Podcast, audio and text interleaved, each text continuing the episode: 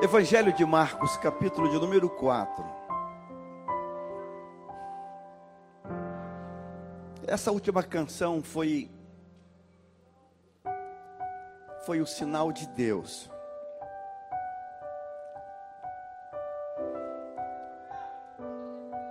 Capítulo 4, versículo de número 35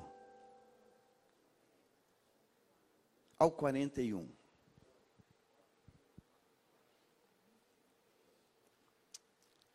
Tome esse texto.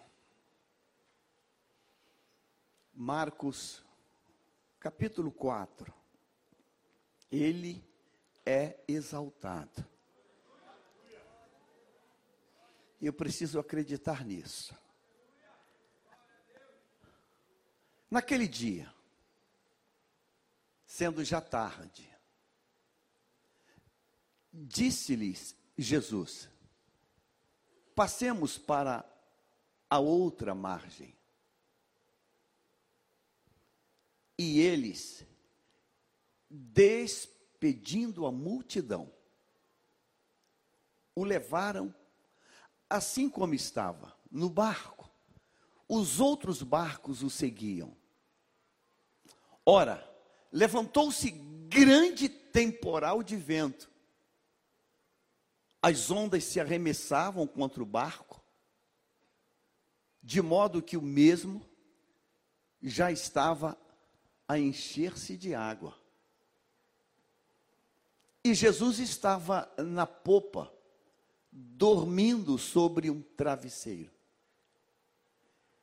Eles o despertaram e lhe disseram: Mestre, não te importas que pereçamos? E ele, despertando, repreendeu o vento e disse ao mar: Acalma-te, emudece. O vento se aquietou e fez-se grande bonança. Então lhes disse: Por que sois assim tímidos, medrosos. Como é que não tendes fé? E eles, possuídos de grande temor, diziam uns aos outros: Quem é este que até o vento e o mar lhe obedecem? Nós cantamos agora que ele é exaltado. E a minha oração nessa noite é que o Senhor seja exaltado na tua vida. E que você tenha essa percepção exata disso. Posso ouvir um amém? Ore comigo, Senhor. Traduz esse texto para mim, fala conosco, trata conosco, Deus, porque Tu é Deus, Tu é um Deus poderoso e que tem poder sobre todas as coisas. Ó Deus, o poder eu sei que Tu tens, mas eu preciso, Deus, absorver esse entendimento e conhecer isso e saber disso também, Pai, que tu tem todo o poder. Ó Deus, faz isso hoje para a glória do teu nome, para que eu e cada um saia hoje desse culto, ó Deus, com um novo posicionamento, uma nova atitude, uma nova fibra, uma nova decisão, uma nova maneira de olhar as coisas, uma nova maneira de enxergar, ó oh Deus, as lutas e as tempestades, em nome de Jesus. Dizemos amém nesta hora. Amém. Toma a sua Bíblia, Bíblia aberta, não feche. Coloque agora, depois na, na NVT, a versão. Eu sou muito apaixonado pelos. por pensar a, a, a palavra no sentido de, de olhar as pequenas nuances do texto. É, por alguma razão, isso atrai a minha atenção, isso, isso grita dentro de mim. E olhando esse texto, os dois primeiros versículos, o 35 e o 36, saltou uma, um grito dentro da minha alma. Observe isso. ao anoitecer. Então a noite havia chegado. A noite havia chegado. Jesus disse a seus discípulos, ele fala aos discípulos, aquele grupo mais próximo, ele fala a, a, aqueles que o seguem. E nós vamos usar essa palavra, dizer assim, ele fala aos, aos cristãos, aqueles que o reconhecem, aqueles que o aceitaram, aqueles que o receberam. Ele fala para eles. Mas não tem apenas eles ali, não. Presta atenção nisso. Jesus então convida os seus discípulos, os discípulos, o seu grupo mais restrito, o seu grupo que o acompanha. Ele diz assim: vamos atravessar para o outro lado do mar. Esse mar é o mar da Galileia, é o Genezaré, é um, é um grande lago. Vamos para o outro lado. E o texto diz que quando ele faz esta formulação, presta atenção nisso, 36. Com ele a bordo, partiram e, observe isso, e deixaram a multidão para trás. Destaque essa expressão, deixaram a multidão para trás. Presta atenção nisso hoje.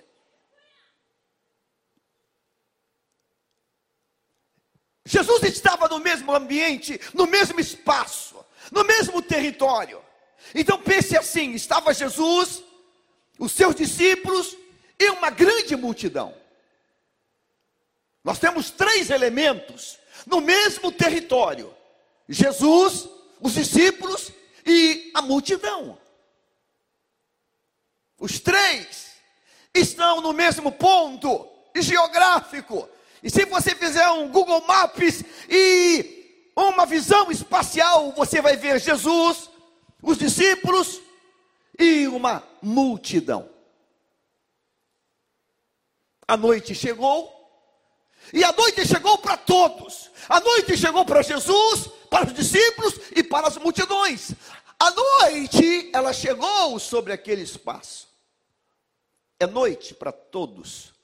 Não é noite para uns e, e dia para outros. Não há um fuso horário espacial nesse planeta chamado Terra. A noite chegou para todos ali.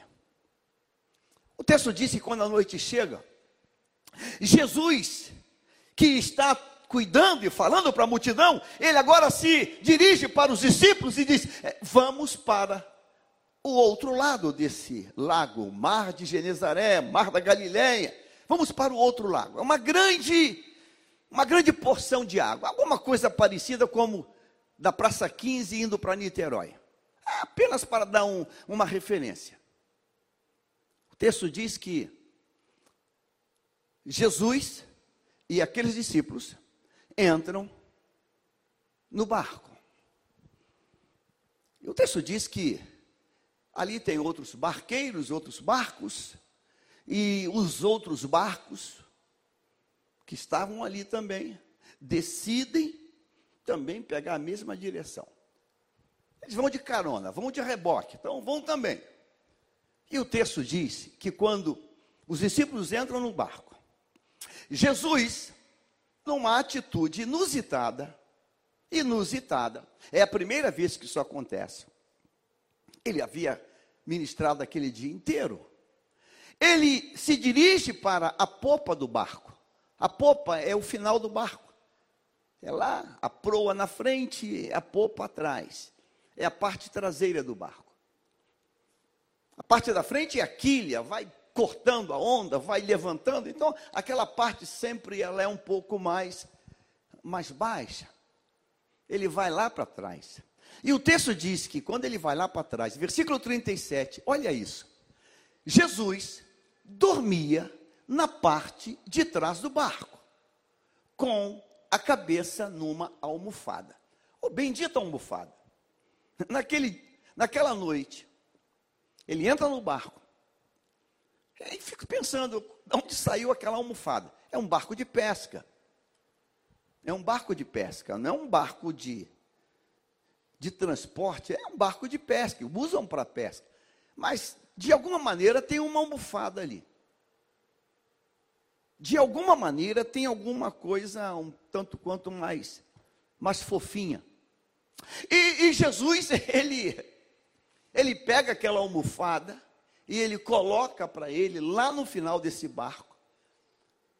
E o texto diz que ele deita ali. E o texto vai dizer, no ato contínuo, que Jesus dormia. Que sono espetacular é esse? Deitou, dormiu. Deitou e entrou em alfa. Jesus, ele deita e dorme e dormia na parte traseira do barco. Ora, você sabe que quando um barco vai sair, um barco tem, ele tem cordas que prendem, tem âncora, tem coisas que precisam ser colocadas dentro do barco. Esse barco tem que ser liberado de cordas e, e, e vai ter que. É, na, ali onde o barco está, normalmente é, é, é, uma área mais rasa. Algumas vezes tem que empurrar um pouco. A Bíblia não diz que ali tinha um porto, uma, uma tipo uma, um pier. Não, não sabemos se já nesse tempo havia isso. Então, de alguma maneira, é, ainda está assim naquele momento de, de não tem motor, é, é, remo, então vai puxando o barco e vai remando, e o barco vai se afastando, se afastando. E Jesus já pegou no sono. Ele está dormindo, numa almofada, e o texto vai dizer que Jesus dormia na, na parte de trás do barco, com a cabeça numa almofada. Os discípulos o acordaram, clamando, dizendo: Mestre, vamos morrer. Os discípulos quebram o sono de Jesus, já gritando: Nós vamos morrer. O versículo 37 vai dizer para nós que logo, logo, uma forte tempestade se levantou. Dá cor também nessa expressão.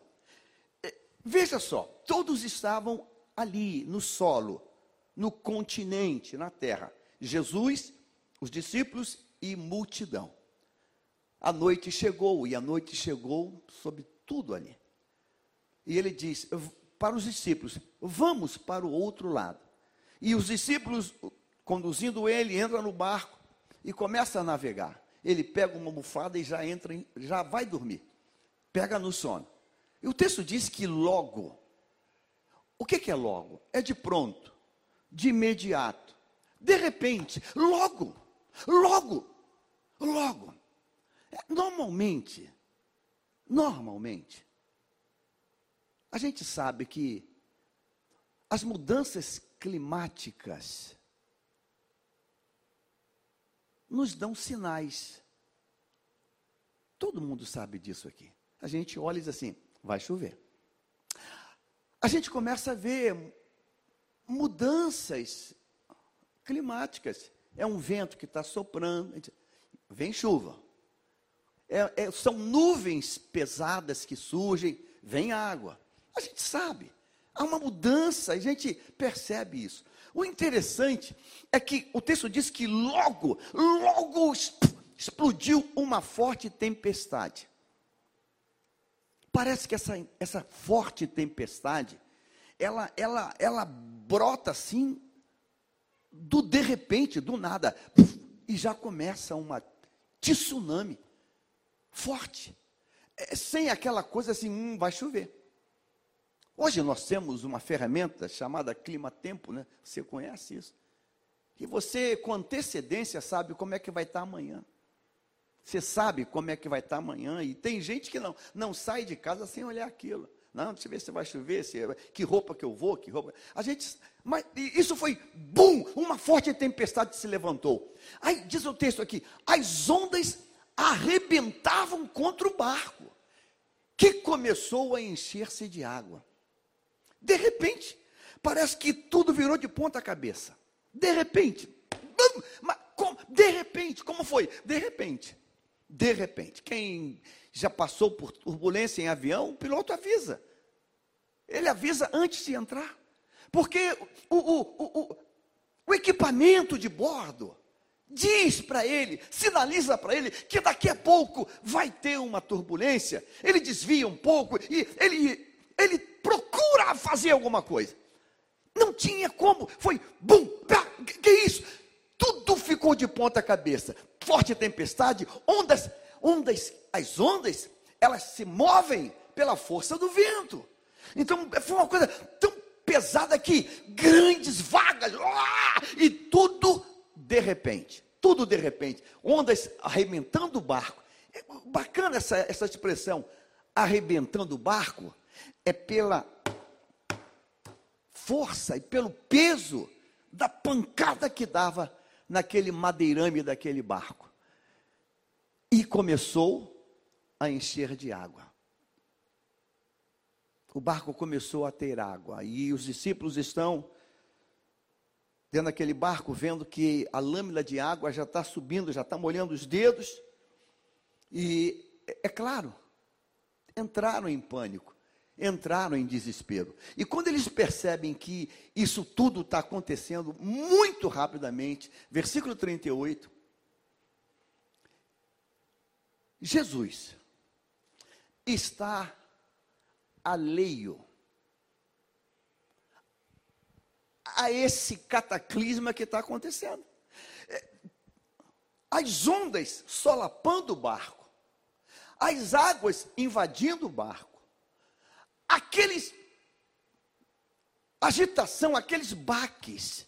Jesus está, ele está dormindo. Ele está, como diz, ferrado no sono.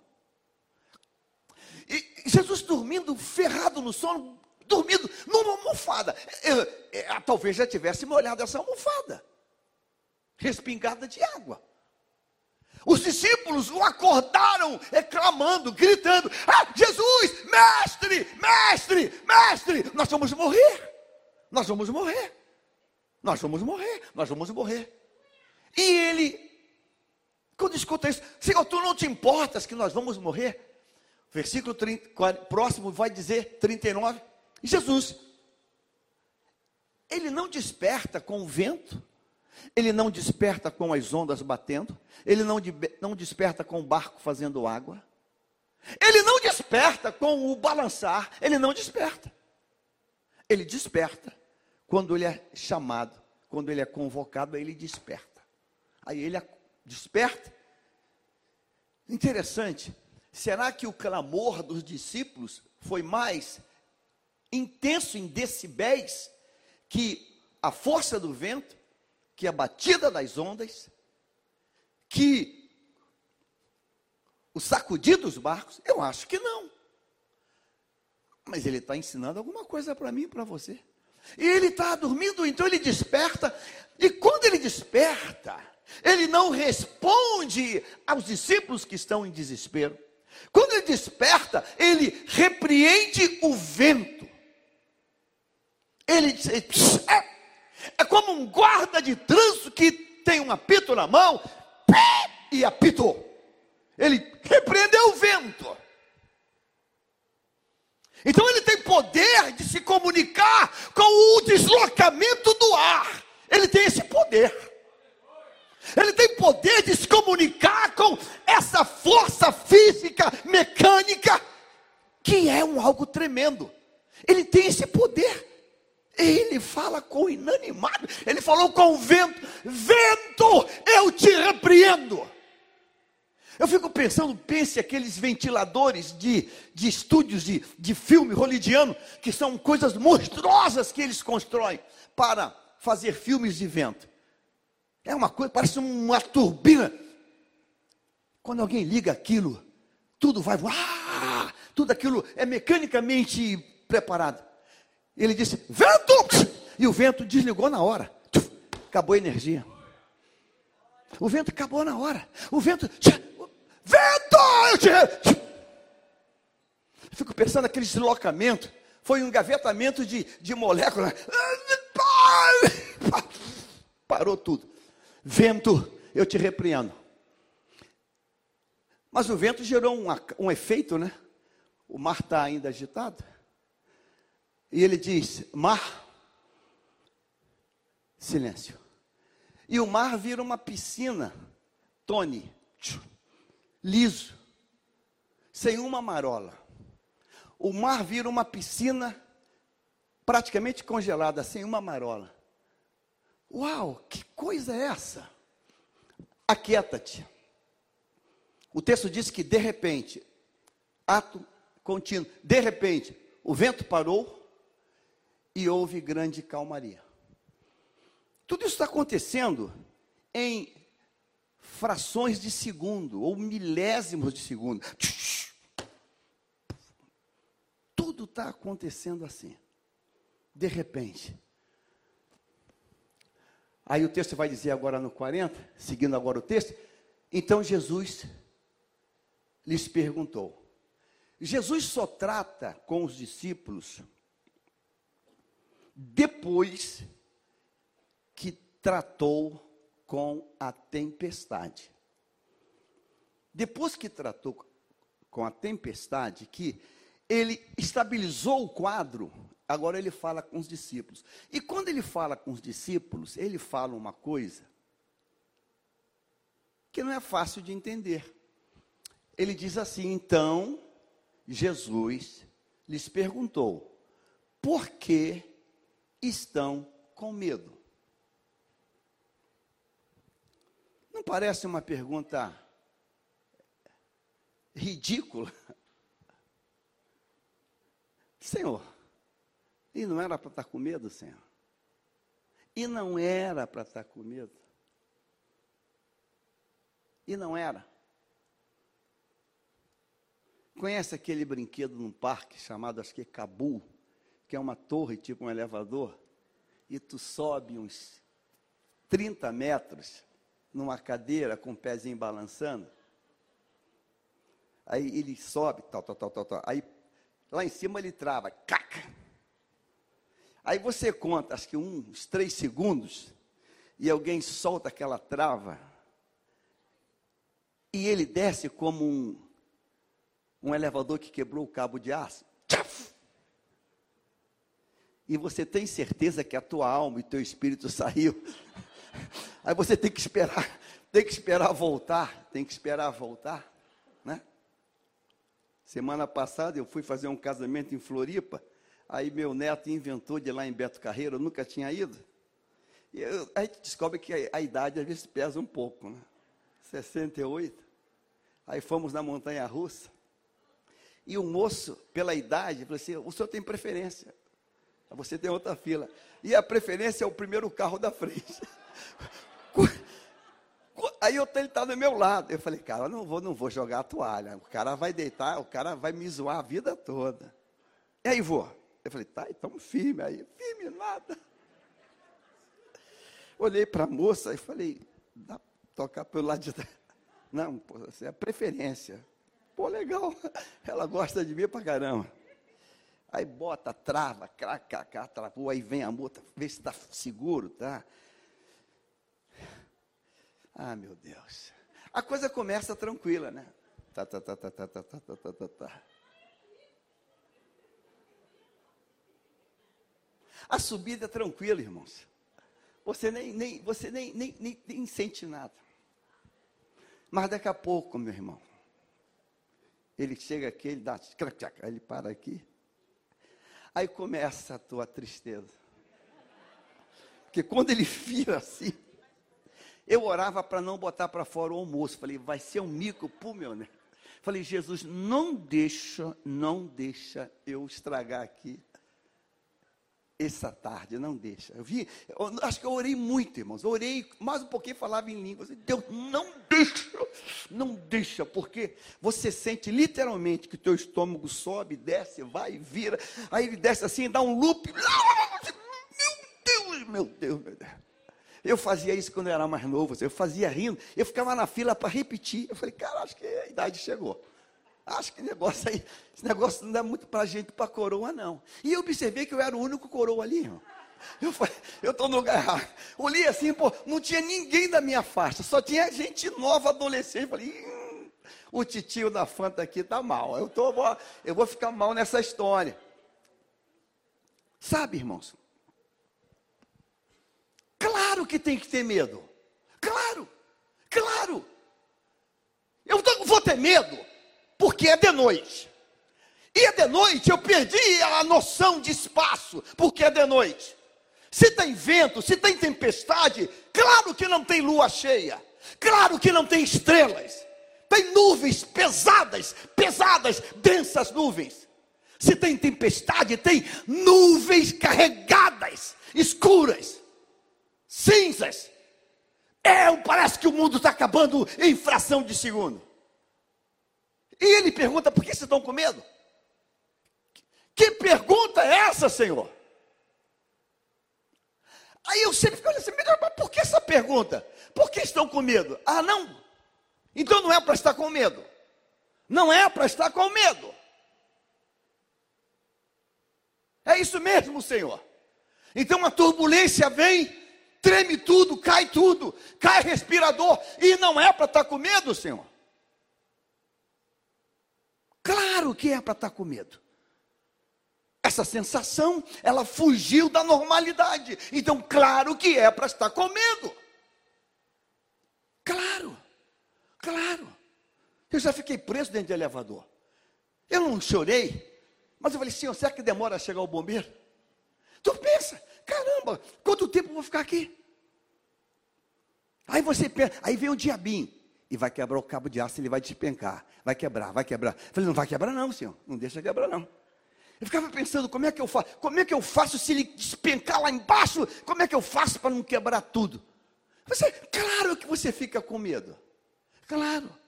Entrar para uma cirurgia não fica com medo. Entrar para uma UTI não fica com medo? Claro que fica. Claro. Claro. Meu Deus, caramba. E se, e se claro que fica com medo. Claro. Está andando numa estrada com muita chuva. Tu fica tenso. Meu Deus, não deixa ninguém encostar perto. Porque você fica vendo é, batidas, acidentes, engavetamentos. Claro que fica com medo. Claro. E não é uma coisa, oh, não, é normal. Ter medo aqui seria uma coisa normal. Mas ele diz assim: por quê? Me dá uma razão, me dá uma causa, me dá um motivo. Por que vocês estão com medo? Por que vocês estão com medo? Por quê? Por que vocês, vocês ainda não têm fé? Aí ele, ele atrela o medo a, a pouca fé. E a fé vem pelo ouvir a palavra. Então, ele está dizendo muita coisa. Olha, vocês estão com medo, porque está faltando palavra, está faltando fé. Vocês têm pouca, pouca verdade de palavra dentro de vocês, porque senão é, vocês não teriam um certo um nível, mas não chegaria tão alto assim. Aí, eu pensando nesse texto, de repente, voltando para o versículo de número 36, falta o 36. Eu falei, uau, eu nunca tinha pensado nisso. Então, o que, o que eu quero falar contigo hoje, eu nunca pensei, eu nunca tinha visto isso na maneira como eu vi, na perspectiva como enxerguei. E é isso que eu quero pensar contigo. Está aqui o 36. Quantas tempestades estavam acontecendo naquele dia, naquela noite? Quantas? Quantas tempestades? Eu nunca tinha pensado nisso, na maneira como o Espírito Santo me deu um insight. Olha esse negócio aqui. Observe isso. A tempestade que estava sendo narrada, contada, é a tempestade que acontece no teatro do mar da Galileia. A tempestade que Marcos está narrando é a tempestade que acontece no teatro, na cena, na cena do mar da Galileia. Mas implicitamente no texto há uma outra informação. Naquela noite, Jesus deixou uma multidão em terra. Então eu lhes afirmo hoje, pelo poder desta palavra, que nós temos duas tempestades. Uma tempestade acontecendo no Mar da Galileia, que é uma tempestade temporal. Como assim, pastor?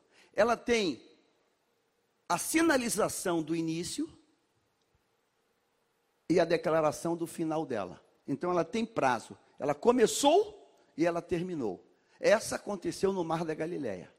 Agora, a multidão que ficou, ela tem uma tempestade que está atuando em dois espaços. A tempestade do Mar da Galileia, ela atuou no espaço externo, no mar, no vento e no barco sendo solapado. E um pouquinho dentro deles. A tempestade em terra, ela está atuando no externo e no interno de cada um. Já parou para pensar nisso? Leia comigo Jó, capítulo 8, em diante. Jó, capítulo 8, versículo 13 em diante. Veja isso. Na minha Bíblia eu colori, eu marquei esse texto. Jó, livro de Jó, antes de Salmos, capítulo 8, versículo 13 em diante. Eu quero agora que você leia comigo, por favor. Queria que você lesse. Está aqui na tela, facilita. Diga assim: o mesmo acontece com todos que se esquecem de Deus. As esperanças do ímpio, o que que tem? Se evaporam. Há uma moça aí na internet, uma, uma jovem, uma senhora, inclusive mãe, que está dando entrevista dizendo que só não se mata porque ela tem filho.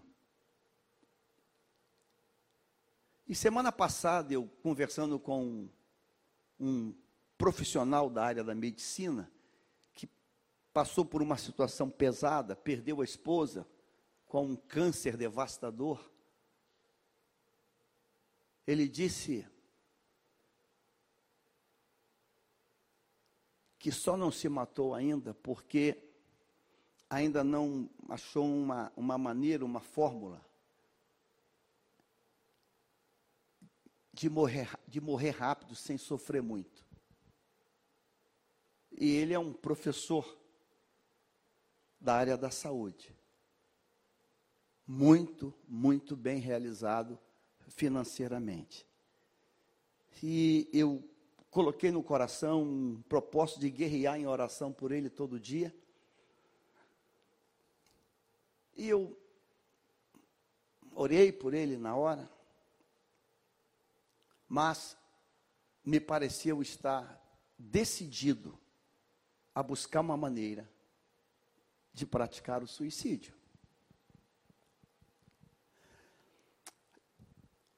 Naquela noite, lá no meio daquele lago, um barco, discípulos e Jesus, e uma grande tempestade. Em terra, no continente, não tem marola, não tem onda, mas há uma outra tempestade. Porque Romanos diz que o salário do pecado é a morte. Então, no primeiro plano, há uma morte espiritual em todos, em todos que estão sem Jesus. Não importa o saldo bancário, não importa quanto tem na conta. Não importa quantos bilhões tem. Se ele não tem Jesus, ele é um morto espiritual. E Jó foi ele foi brilhante. Foi brilhante na, na descrição disso. Versículo 13: O mesmo acontece com todos que se esquecem de Deus. As esperanças do ímpio se evaporam. Versículo 14. A confiança dele está por um fio. E apoia-se numa teia de aranha. A confiança dele está por um fio. E ele se apoia numa teia de aranha. Qual a resistência de uma teia de aranha? É menos que zero, é menos que nada. E Jó foi preciso nisso. Versículo 15. Busca segurança no lar, mas ela não durará. Tenta arrancá-la, agarrá-la com força, mas ela não permanecerá. Há uma tempestade pior, indescritível, de estar fora da comunhão com o Senhor. Por que Marcos conta essa passagem para nós?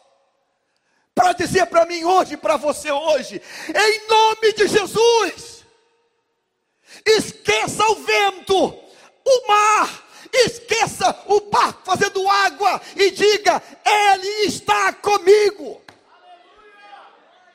Ele está contigo. Por favor, Ele está contigo. Por isso ele diz: Por que vocês estão com medo? Ele podia completar: Eu estou aqui. Eu estou aqui. Por que você está com medo? Que tendência é essa?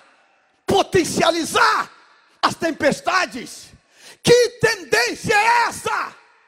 Agigantar a tempestade. Ela não pode te impressionar se ele está contigo. Ela, ela não pode, porque ele está contigo. Ele está contigo. E se ele está contigo, meu irmão, acordado ou dormindo, tanto faz, mas ele está.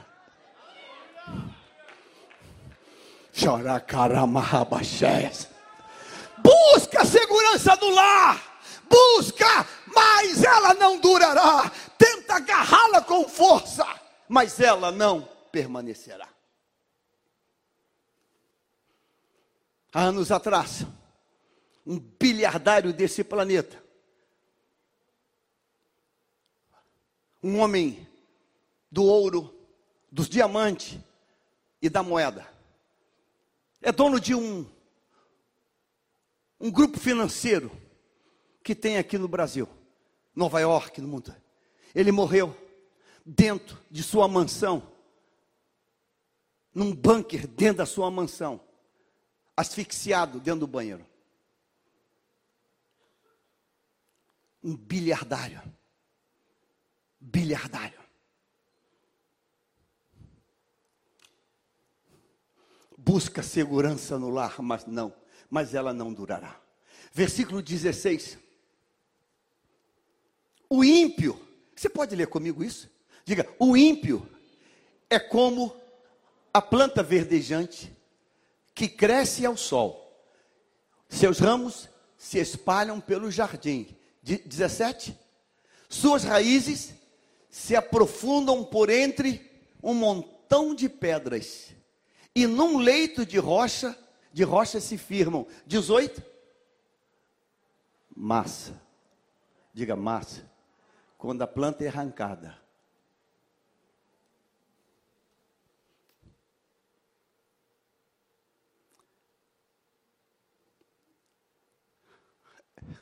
Naquela noite, há uma tempestade lá no meio daquele lago. Que Marcos está narrando, mas há uma outra tempestade envolvendo multidões, que Marcos não está narrando, mas a Bíblia narra para nós. Um homem sem Deus está completamente perdido. O que deveria nos deixar com medo é estar longe da presença dEle. O que deveria nos deixar com medo, com pânico, com desespero, é estar longe da presença dEle. Mas por que, que nós somos assim? Por que, que a gente se precipita tanto? Salmo 10, versículo 1, coloque na tela Salmo 10, versículo 1. Olha esse texto. Ó Senhor, por que permaneces distante? Por que te escondes em tempo de aflição? Olha que, que equívoco. Mas sabe o que, que nos leva a dizer isso, irmãos? É, é estar distanciado da palavra. Distanciado da palavra, a gente acha que Deus está longe. Distanciado da palavra, a gente acha, a gente acha, a gente acha que Deus, Ele está distante das nossas dores. A gente acha isso. E a gente dá vazão aos nossos medos. A gente abre os nossos guarda-roupas, os nossos closets e bota para fora todo tipo de medo.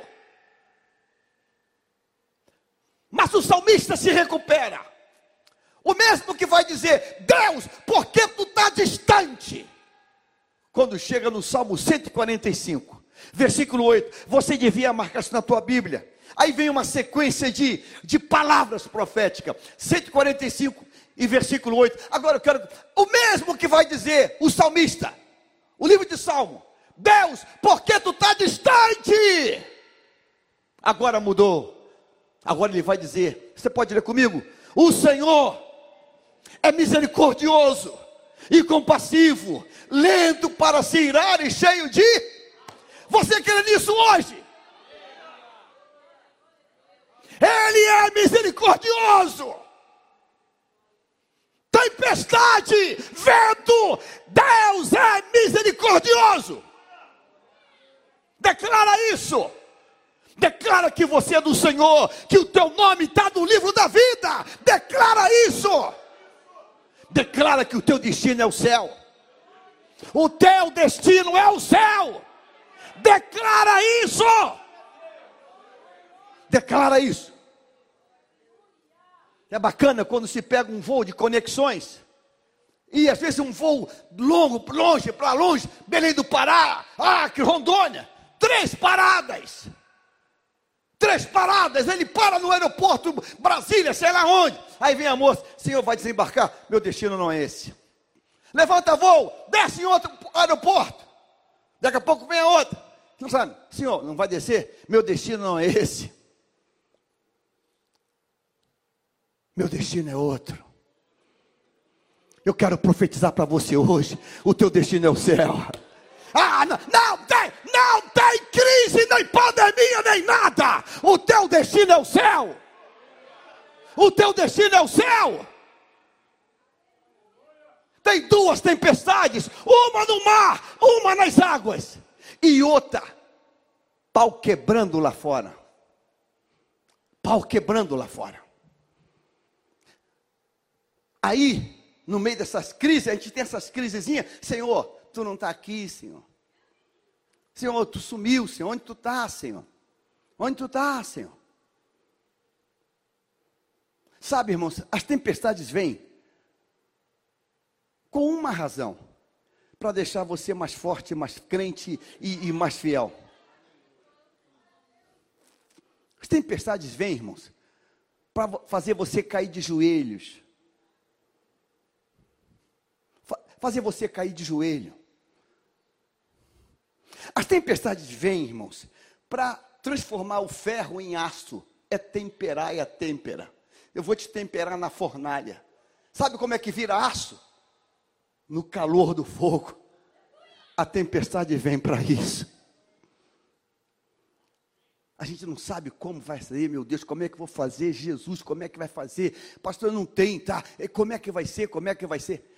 Aí vem aquela prova doida, mas você cai de joelho, você cai na oração e Deus uf, abre as portas. Meu Deus, do nada veio a vitória. Do, do nada veio a vitória, do nada veio a vitória, do nada veio a vitória. E vem da forma mais inesperada possível. Ela chega. Ela chega. Já contei isso aqui mil vezes, mas eu tenho que contar até isso entrar dentro de você a compra desse imóvel. A última parcela, o valor está gravado. que aconteceu em 99, 798 mil reais. Projeta isso numa calculadora financeira, quanto dá isso hoje?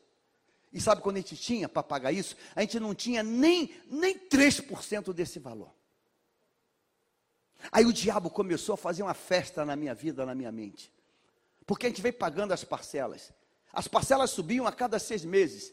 Tipo assim, facilitar para você, ser de 5, ser de 10, ser de 15, ser de 20. Essas parcelas de seis em seis, a gente com muita dor, com muita aflição, latinha de alumínio, e campanha, e oração, ah, ia pagando na raspa do tacho. Ser de 15, ser de 20, ser de 25, ser de 30, no desespero. Campanha em cima de campanha. A outra tinha um salão de cabelo, pastor, eu vou, vou cortar cabelo aqui na igreja, fazer cabelo de oferta para a igreja. O outro eu vou pintar carro. O, e, e ah, na, na, na, raspa, na raspa. Chegava no dia, uh, meu Deus, pagou. Uh, uh, pagou. Agora vai ser 35, meu Deus, meu Deus, meu Deus. Jesus, Jesus, uh, uh, pagou. Mas veio a, vinha a última, 798 mil reais. Aí você sai da palavra, o diabo faz a festa. Tu entra, tu surta, tu surta. Eu tinha botado o meu imóvel como garantia. Eu fiz um, um acordo leonino, tive que fazer. Que eu perderia tudo que tinha pago. Ia dar uma briga doida na justiça, para ver se pegava alguma coisa. Mas ia ser uma coisa de louco. Aí eu me deixei levar pela tempestade. Eu comecei a olhar a conta do banco, quase que a cada 10 minutos. 790, vou fazer uma conta para você, 798 mil, e no banco tinha 17 mil. Eu olhava, aí melhorava a conta, 17,450. 7, 900, 798 mil. O diabo começou o diabo percebeu aquilo, falou, vou acabar com ele. Comecei a entrar numa tristeza, mas um pouquinho era depressão. Falei, Deus, Deus, nadei, nadei e morri na praia. Era só a expressão que vinha: nadei, nadei e morri na praia.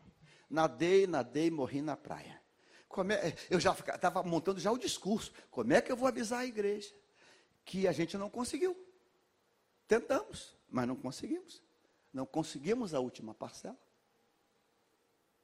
Nadei, nadei e morri na praia. Converse com a Luciane, está pregando hoje lá no, Lírio. Como é que está, Jana? Está, está, está indo. Está diferente você? Não, é muita pressão. Nada. Nada. Humanamente falando, eu sabia que não ia conseguir. Eu sabia que não ia conseguir.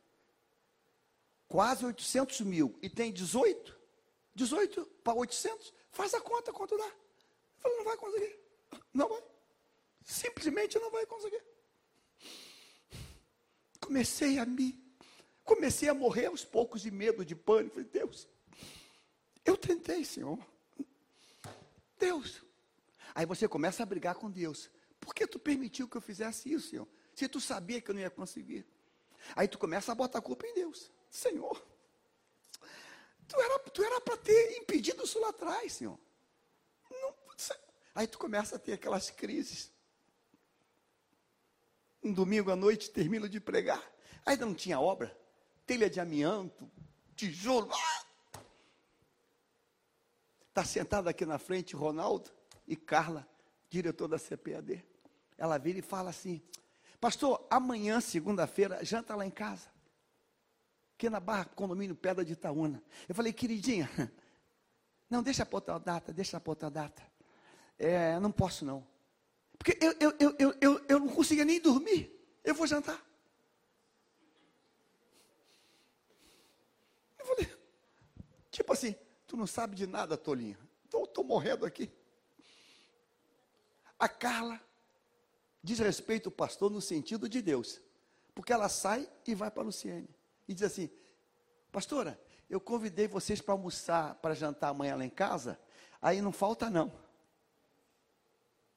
Aí vem a Luciane e fala assim: amanhã a gente vai jantar. Eu falei, vai não. Ela falou, vai, eu já falei que vai. Aí eu tenho uma briga agora com a mulher. Eu falei, meu Deus, desgraça pouco é besteira, né? Eu falei, desgraça, porque é besteira. Falei, Deus, mata logo, dá um tiro assim. Mata logo. Não tenho dinheiro, não vou conseguir. Não vai, não vou. Está claro que não dá para conseguir. A distância é muito grande. Falta muito. Não tem como. Não está perto, não. Porque perto você negocia. Está longe demais. Falei, e a vem outra desmiolada para jantar. Falei, meu Deus, está na carne essa aí. Aí arranjo briga agora com a esposa. Não, tu vai. Eu falei que vai, então a gente vai. Aí, aí eu falei assim, tá bom, mas vou do meu jeito. Com essa história, eu vou do meu jeito. Eu fui igual um defunto, calado, monossílabo. Oi, pastor, aqui, ó, recebeu com fruta. Oh, que legal, bacana. Vem ver aqui a varanda. E é, legal. Sentei na... Eu estava querendo explodir todo mundo ali. Pesquisou o que, que eu gosto, fez o que eu gosto. Levantei para ir lá no lavabo, alguém falou assim, ele não falou nada se gostou. Ele, será que ele não gostou, não? É que ele está meio cansado, está meio cansado. Final do, do jantar, me abre a porta do apartamento, um quarto de hóspede, e sai um rapaz chamado Edson, que eu nunca vi na vida. Nunca vi. De São Paulo, pastor. Estava hospedado lá. É, pastor Edson, esse aqui é meu pastor, deixa eu lhe apresentar. Irmãos, o homem era vaso. Eu olhei para ele assim, nem parte, senhor, meio de mal. Oi. Deus tomou o homem, irmãos. Calma cheia, botou o dedo na minha cara assim. Eu olhei para ele, aí na cara, meu irmão, ai, cheia. Eu falei, Jesus, Jeová, é Deus. É Deus purinho na terra. Por que tu tá assim, baraba? Irmãos, vem quebrando tudo. Sabe quando você quebra para quebrar legal? Pedra que vai virar pó, fragmento. Parou todo mundo, silêncio mortal. Foi quebrando, quebrando. Eu falei, meu Deus, Deus purinho na terra. Por que tu estás assim? Eu não te prometi. Eu minto? Eu minto? Eu minto? Irmãos, Deus, eu comecei a desmontar chorando, meu Deus, naturalmente. Então, por que tu tá assim? Confia. Volte para a posição. Eu estou nesse negócio. Eu... Sabe quando você escuta uma palavra que você sua de, como academia? Eu falei, caraca, eu estou molhado. De tanto peso de Deus. Já contei aqui, falei, irmã Carla, traz a comida de novo. O quê? Vai comer de novo, pastor? Eu, eu falei, não vou poder falar, vai ficar pior. Né? É que eu, eu joguei para dentro, mas eu quero saborear agora. Comi duas vezes naquela noite. Isso é segunda. Isso é segunda. Olha o manto. Estou dando nome às pessoas, hein? Para você, você confiar. Estou dando nome. Quarta-feira. Terça-feira de noite, telefone toca. Meu amigo, o pastor Ezequiel Teixeira. Apóstolo hoje, cara de leão. A gente era muito. Ah, era não, somos muito, muito, muito companheiros. Vamos pescar amanhã, quarta de manhã. Ele tem barco. Falei, vamos, fechado.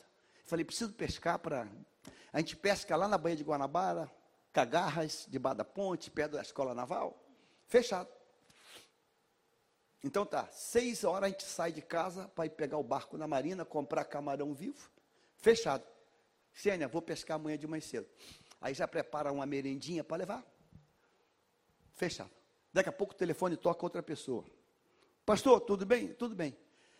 Amanhã eu queria que você fosse lá no meu trabalho porque eu, eu, eu tenho que falar um negócio contigo e eu. É para você fazer uma oração lá, pessoal. Eu falei, que horas? É oito da manhã. Aí toma café comigo e, e tudo bem, depois está liberado. Eu falei, então tá. Aí eu desliguei. Eu falei, ih, caramba, eu tenho que pescar amanhã. Eu falei, Jesus. Como era uma pessoa crente, oração, eu falei, cara, vai, é até pecado eu não ir nesse negócio. Aí eu ligo para o pastor Ezequiel. Ezequiel, fala, Vian, Olha só, não vai dar para mim amanhã não. Aí ele fica na carne. Tu nunca mais bota o pé no meu barco. Tu nunca. Olha, acabou, tu não tem palavra. Me quebrou. Eu falei, meu filho, surgiu um compromisso. Eu falei primeiro e você concordou. Eu falei, aí eu falei, caramba, então peraí, eu vou cancelar o outro. Aí eu desligo dele. Ligo para o outro. O outro fala assim, não, pastor, tem que ser amanhã, porque eu vou viajar, então tem que ser amanhã. Eu falei, meu Deus. Ah, Jesus. Eu volto para Ezequiel. Ezequiel, não vou ter que, eu vou ter que faltar essa pescaria. Tu nunca mais. Me, aquela briga de amigo. Me quebrou todo na briga. Eu falei, é o jeito. Nunca mais vou pescar com ele. Depois eu voltei a pescar. Aí eu vou para a reunião. Acaba a reunião. Faz uma oração. Traz uma reflexão. Vamos para a minha sala. O abençoado abre uma gaveta e diz assim: Rapaz, Deus está me incomodando com o negócio. Ninguém sabia que eu não tinha dinheiro. Deus está me incomodando. E eu não posso continuar assim. Abre a gaveta, tira um cheque. Irmãos, um cheque tão grande, tão grande, o valor. Que quando ele tirou o cheque, assim, Deus mandou entregar isso para ajudar a pagar a igreja. Quando eu olhei para o cheque, eu não vi o valor eu ouvi a profecia novamente de segunda noite. Deus falou assim: Eu cuido de você. Eu olhei, falei: Meu Deus. O mesmo Ezequiel que disse: Nunca mais está no meu barco. Me liga para pedir perdão, fazer as pazes. E aí, como é que está? E, e o valor? Não consegui mais, eu estou caminho. Bota mais outra parte de empréstimo. Estou dando nome aos bois, não é?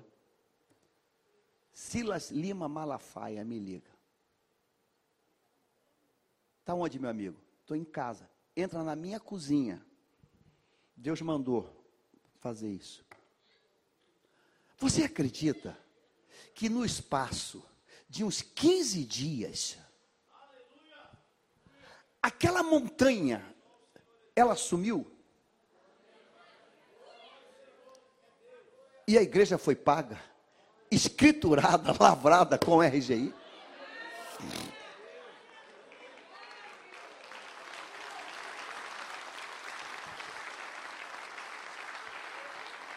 Olha comigo o Salmo 145, versículo 9. Vamos seguir agora, 9. Coloca o 9. Eu quero que você leia comigo e diga: O Senhor é o quê? O Senhor é o quê? Ele é bom, derrama misericórdia sobre toda criatura Diga, Ele é bom.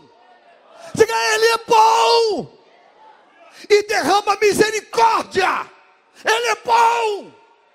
Ele é bom. Tem tempestade, tem vento, tem água, está entrando, mas Ele está aí. Versículo 9, versículo 10. Todas as tuas obras te darão graças, ó Senhor, os teus fiéis te louvarão. 11.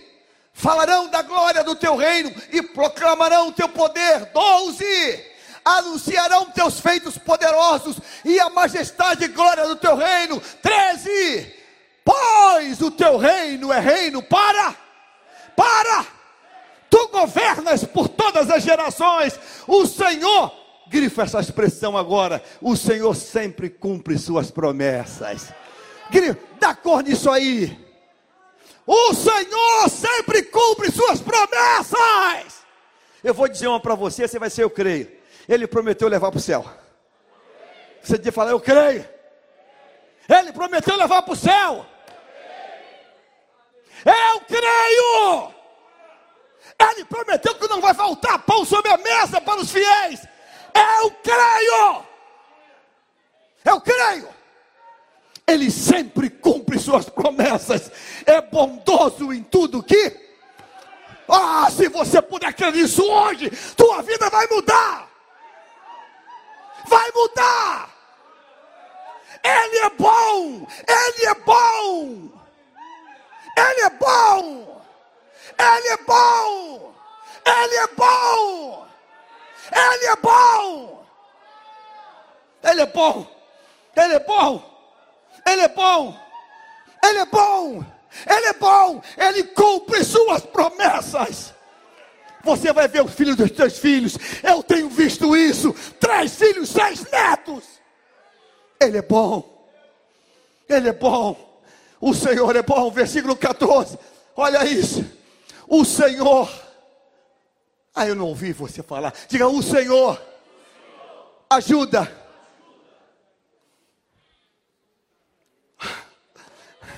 Ele ajuda os que caíram. Você devia dar glória a Deus por isso hoje. Ele não bate em cachorro morto. Ele ajuda quem caiu. Você crê nisso? Ele ajuda quem caiu. O Senhor ajuda quem caiu. Ele ajuda quem. Ele levanta quem está o quê? Encurvado. Ele levanta quem está encurvado. Você caiu? Tenho uma boa notícia para você. Está encurvado? Uma, uma má decisão? Uma, um, um, um mau negócio? Um mau negócio? Você já fez um mau negócio? Já fez? Eu já fiz. Eu já fiz. Orei naquele, não, não orei naquele dia, aquele dia eu devia estar desviado. E foi, sabe o quê? A entrada de uma casa. Há anos atrás, há uns, sei lá, 15 anos atrás. Sabe aquele dia que você é crente, mas está meio desviado? Me deixei levar pela, pela vista dos olhos. Falei, uau, é isso que eu quero. É isso. Vamos lá, vamos embora. Ó, tem um cara, um, um cara, outra pessoa que está interessada. Não, não é minha, é minha, é minha, é minha. É minha. A entrada dava para comprar um carro. Na época. A entrada foi feita num cartório. Lá na cidade. Dei a entrada. Dava para comprar um carro zero a entrada. Um carro nacional, lógico. Lavrou, blá, tabelião, pá. Por bondade de Deus, irmãos, olha como é que Deus faz. Na mesa do tabelião, ele está com uma foto, com a, a, vara e um peixe pescado. Eu falei, cara, tu pesca? Ele pesca. Cara, eu, então a gente vai ser amigo, eu amo pescar. É mesmo? É mesmo? Aí o assunto saiu do, da escritura para a pesca. A ponto do cara que está vendendo ficar chateado, ficar com ciúminho. Porque o cara que está vendendo é amigo do tabelião. Ficou meia hora de pesca. Pesca onde? Cagarras. Eu também pesco lá, cara. E pá, pá, pá, pá. Vamos, vamos, vamos pescar junto, vamos, vamos sair, vamos pescar. Ele saía de, campo, de Niterói. Depois que eu dei aquele cheque. O cheque foi depositado a ficha caiu. Eu não pedi direção a Deus. Eu falei, meu Deus. Você já entrou em crise? Ah, eu já entrei. Aí eu fui lá para a casa que eu tinha comprado, sozinho, eu e Deus. Parei na frente dela e disse: Deus, o que, é que eu faço? Eu fiz o que eu não devia fazer, eu entrei na estrada que eu não devia ter entrado. O que, é que eu faço, Deus? o que que eu faço? Aí fui ler lá o que eu tinha assinado, dizia lá que eu, se eu desistisse, eu perderia. Se ele desistisse, ele pagaria em dobro. Ele aceitou isso. E eu falei, Deus, eu perdi o valor. Aí tinha que dar outra parte. Eu comecei a, a enrolar, enrolar, enrolar, dizer que não, eu estou levantando, não tem, eu estou esperando o financiamento do banco e está aprovando na caixa, no Bradesco. Ah, Aí ele briga com o tabelião, reclama, diz que eu sou. É, o cara é moleque. O cara, o cara não, é, não é sério. O tabelião me liga. Sabia que era. Ô pastor. Ô, tudo bem, doutor? Tudo bem. Rapaz, o cara está chateado contigo. Está te xingando. E eu gostei tanto de você, rapaz. Ser pescador é da família. O que está acontecendo, pastor? Eu falei, rapaz,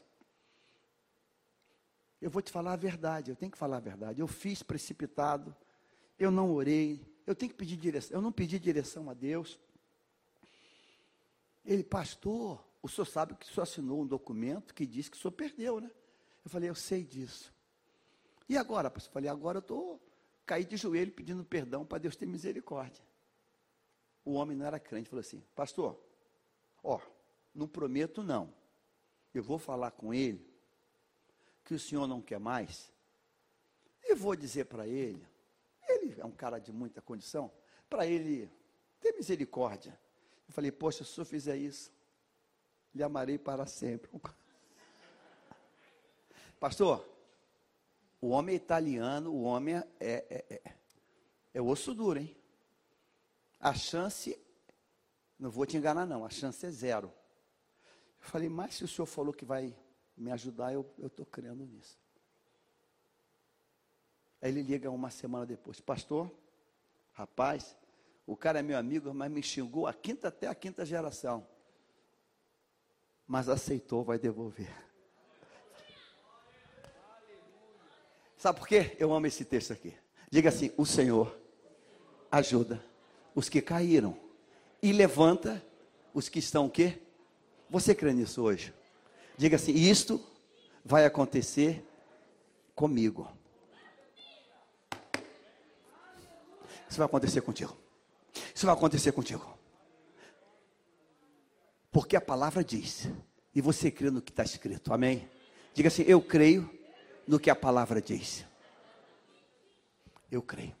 Eu creio no que a palavra diz. Versículo 15 agora. 15. Os olhos de todos estão voltados para ti, com esperança. Tu lhes proveis o alimento conforme necessitam. 16. Quando abres a tua mão, satisfazes o anseio de todos os seres vivos. 17. O Senhor é justo em tudo o que faz e cheio de bondade. 18.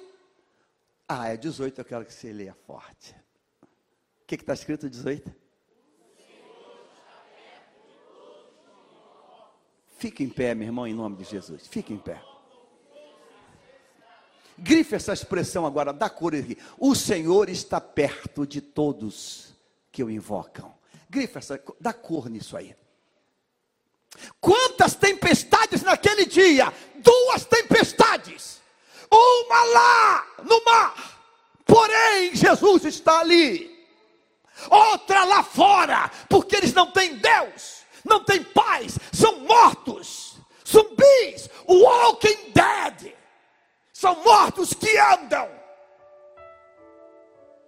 Sabe, irmãos, se assuste com a tempestade quando você está longe de Deus. Se assuste da tempestade quando o teu nome não está no livro da vida. Se assuste da tempestade quando você não tem Deus. Mas se você tem o Senhor, ah, meu irmão, todo dia você vai dizer quando você acordar: o Senhor está perto. O Senhor está perto. Alguém aqui tem essa dúvida? Aonde está o Senhor na tua vida? Eu vou perguntar: onde está o Senhor na tua vida? Está perto está perto. O Senhor está perto. O Senhor está perto quando eu estou no trânsito. O Senhor está perto quando eu estou no trabalho. O Senhor está perto quando eu estou lá. O Senhor está perto. O Senhor está perto. O Senhor está perto. Ah, pastor, mas tem vento. Mas Ele está perto. Mas Ele está perto. Mas Ele está perto. Mas Ele está perto. Pastor, o mar encapelou. Mas Ele está perto. Pastor, mas Ele está perto. Ele está perto. Ele está perto. Ele está perto. E sabe de quem ele está perto? De quem o recebeu. De quem o recebeu. De quem confessou o nome. De quem se entregou para ele. Ele está perto. Então, meu irmão, eu vou fazer um pedido a você. Não, não potencializa a, a, as tempestades desse mundo, não. Potencializa a presença de Deus perto de você. O Senhor está perto. O Senhor está perto. O Senhor está perto. O Senhor está perto. O Senhor está perto. Você veio hoje aqui, pastor, eu estou apavorado com essa situação. Estão dizendo que vem aí uma segunda onda. Pode vir 30 ondas. O Senhor está perto. Pode vir, o Senhor está perto. O Senhor está perto. Você pastor, você está preocupado? Nem um pouco, nem um fiasco de pouco. Nem um fiasco de pouco. Porque eu sei quem cuida de mim. Eu sei. Eu não sou produto do acaso. Eu não sou uma sorte. Eu sou escolhido dele. Um escolhido dele. Sabe? A gente dá desculpas. A gente, a gente anda, meu Deus, Meu Deus, o Senhor está perto, meu. Você, você tem a marca. Você tem um carimbo. Você tem a marca. Você tem um carimbo. A, a, a receita de entrada nos Estados Unidos, ela, ela tem na imigração alguns protocolos. É interessante.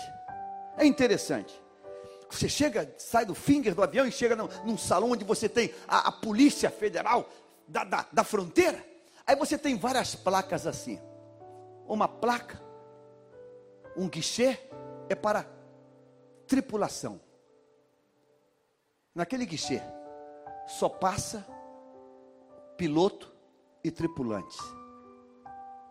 A equipe da companhia aérea. Aquela fila ali é só para eles. Só para eles. Borderline, aquele, aquela fila ali é só para eles.